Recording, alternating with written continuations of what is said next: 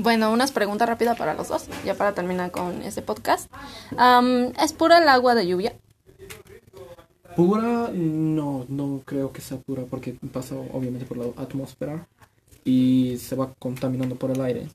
Obviamente si el estado del aire está en muy mal eh, estado, se va a contaminar, entonces no, no creo que sea 100% purificada. Lluvia ácida, ¿no? Básicamente. A los 5 segundos ya se convierte en agua normal. ok, am, ¿puedo beber el agua del grifo de mi casa? Am, no, porque no es agua potable.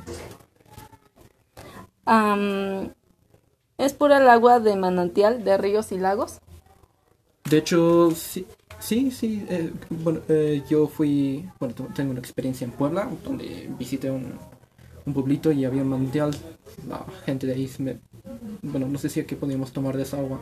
Entonces, bueno, a ese, desde esa perspectiva, yo creo que sí es, eh, bueno, potable.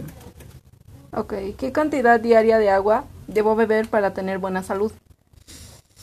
Creo que el mínimo era 5 litros, o menos. ¿Tú qué opinas? Ah, igual creo que 5 litros, pero sí a veces me paso de límite. Pero es porque luego ah, tú haces ejercicio, ¿no? Que Sí. es Ah, como sí. lo de hace rato hablé sobre el deporte. Mm, también hay que abusar tanto. Ustedes toman este más más de lo normal porque pues hacen deporte.